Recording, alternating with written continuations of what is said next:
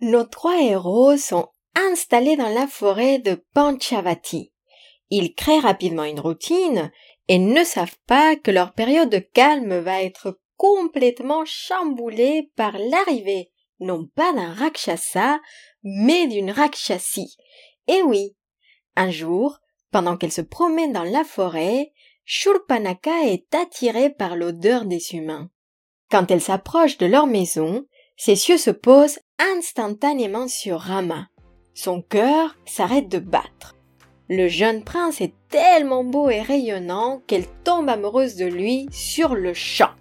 Mais comment cet événement est-il un lien direct avec l'enlèvement de Sita? C'est l'histoire que je vous raconte aujourd'hui.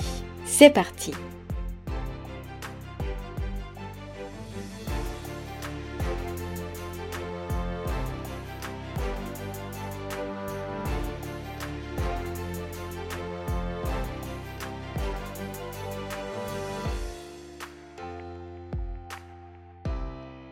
La Rakshasi Shurpanaka observe Rama pendant longtemps, caché derrière un arbre.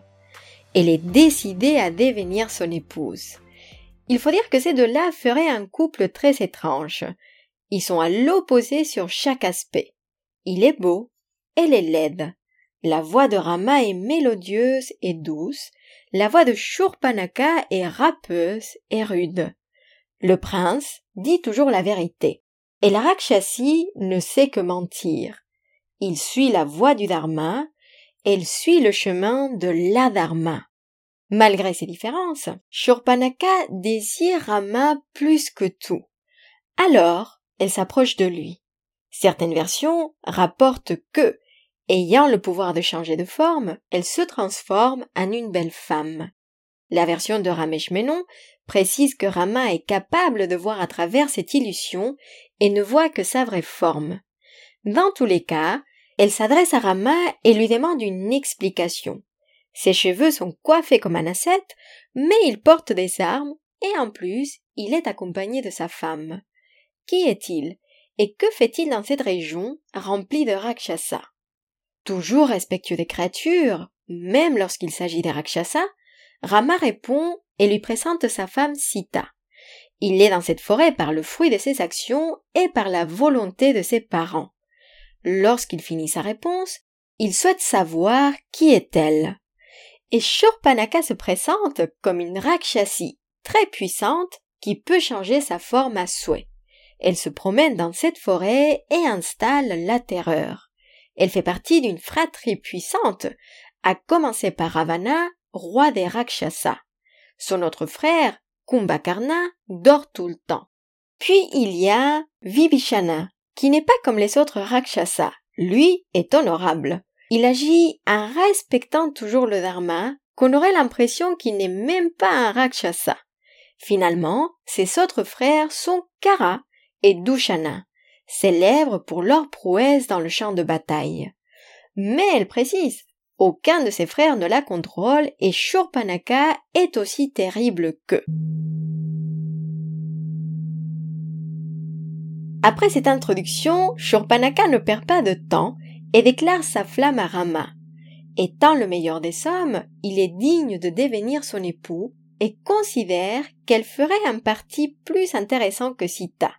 Elle peut dévorer cette mortelle et son frère tant qu'elle y est. Ensemble, ils pourront parcourir la forêt et profiter des montagnes. Rama sourit tendrement. Il comprend que la Rakshasi est prisonnière de sa passion et ne lui en veut pas. Il décline poliment son offre et déclare qu'il est marié avec Sita, qui est sa bien-aimée. Mais c'est vrai que sur le ton de la rigolade, il lui dit que Lakshmana serait un bon époux pour elle. Quand Shurpanaka s'approche du frère de Rama, elle tente ses avances. Mais Lakshmana continue à la taquiner et lui conseille d'être plus insistante avec Rama. Vous l'aurez compris, Shurpanaka n'a pas beaucoup d'humour et au bout d'un moment elle réalise qu'on se moque d'elle. Et alors là, elle devient tellement frustrée qu'elle se jette contre Sita pour la dévorer. Lakshmana agit rapidement, il sort son épée et lui coupe le nez et les oreilles. Du sang noir coule sur le visage de Shurpanaka. Terrifiée, elle part en courant, pleurant de douleur. Et oui, la pauvre. Elle se dirige vers le palais de son frère Kara, qui possède une grande armée de Rakshasa. Et quand il la voit, Kara souhaite savoir qui est le responsable de la défiguration de sa sœur. Shorpanaka raconte les événements qui viennent de se produire. Elle a soif de vengeance et surtout une envie folle de boire leur sang. Son frère n'hésite pas à l'aider et ordonne à quatorze puissants Rakshasa d'attaquer ses mortels.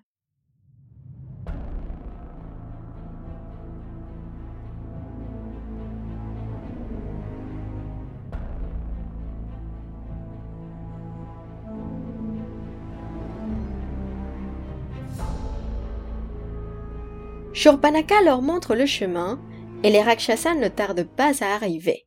Très vite, Rama se prépare et demande à Lakshmana de protéger Sita. Il affrontera ces Rakshasas seuls. Il faut imaginer ces Rakshasas qui sont armés jusqu'au cou et leurs yeux sont rouges, remplis de rage.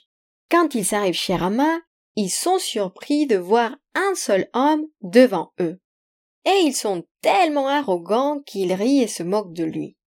L'affrontement commence. Les Rakshasas utilisent leurs lances, mais Rama les brise avec ses flèches pendant qu'elles se trouvent encore dans l'air.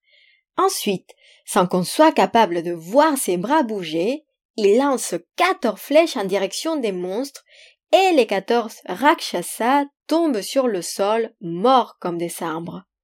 Shurpanaka est furieuse et repart chez son frère Kara qui est étonné de la voir seule. Elle pleure, elle crie, elle explique en sanglotant qu'elle n'a même pas vu Rama bander son arc. Un moment, les Rakshasas étaient vivants. Et l'instant d'après, ils gissaient sur le sol. Shurpanaka est terrifiée. Et comme elle connaît très bien son frère, elle l'insulte et lui dit qu'il est lâche et que face à Rama, il ne sortirait jamais vivant. Évidemment, Kara est outragé. Il appelle le commandant de ses forces, son frère Dushana, et lui demande de préparer son char et de mobiliser son armée. Aujourd'hui, 14 000 Rakshasas auront pour mission d'achever ce détestable mortel. Aujourd'hui, ça sera la fin pour Rama.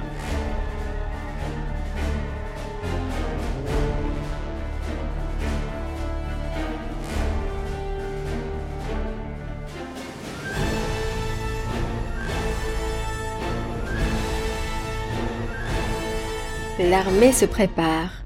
Mais dès qu'il commence à avancer, un gros nuage noir les suit et une pluie noire de la couleur du sang commence à tomber.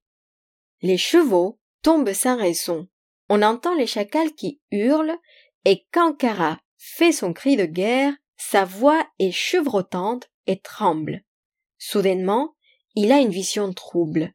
Tous ces signes sont un mauvais présage pour Kara et pour son armée, mais le Rakshasa choisit de ne pas faire attention et continue son avancement. Les Devas, les Rishis, les Gandharvas et les Siddhas se réunissent, désireux de voir cet affrontement. De leur côté, Rama et Lakshmana observent ces mêmes signes de loin et s'attendent au combat terrifiant. Le bras de Rama tremble, mais il reste confiant. Il demande à son frère de protéger Sita et de l'amener dans une caverne proche. Lorsque son frère s'exécute, Rama pousse un soupir de soulagement car son frère l'a écouté. Et oui, nous avons vu déjà avec quelle facilité peut s'emporter Lakshmana. Bref, Rama se prépare. Il met son armure et il brille. On dirait même qu'il paraît plus grand. On entend le rugissement de Rakshasa et les animaux se cachent. Cette armée ressemble à un océan qui va dévorer Rama. Ils ne perdent pas de temps et commencent à attaquer le prince. Mais Rama ne se laisse pas perturber et contre-attaque. Malgré tout, certaines flèches l'atteignent et Rama commence à saigner. Entre la sueur et le sang, son corps devient rouge comme le soleil qui se couche. On l'attaque avec des lances, avec des massues, on l'affronte à l'épée. Par moments, on a l'impression que l'armée des Rakshasas l'emporte. Mais Rama ne désespère pas. Il ne faut pas oublier qu'il affronte seul cette armée. Et en vérité, il se bat comme deux armées entières. Alors, il ne faut pas s'inquiéter. Grâce à ses armes, et à sa dextérité, ce guerrier est capable de lancer des milliers de flèches à la fois. Le combat continue. À un moment, le grand chef de l'armée, Dushana, se lance contre lui et en un seul geste, Rama lui coupe les bras. Le géant tombe sur le sol. C'est ainsi que l'impossible devient réalité et un seul homme abat les quatorze mille Rakshasas, ou plus précisément treize neuf cent quatre-vingt-dix-sept. Et oui, les seuls survivants sont Kara, Trishiras et Rama.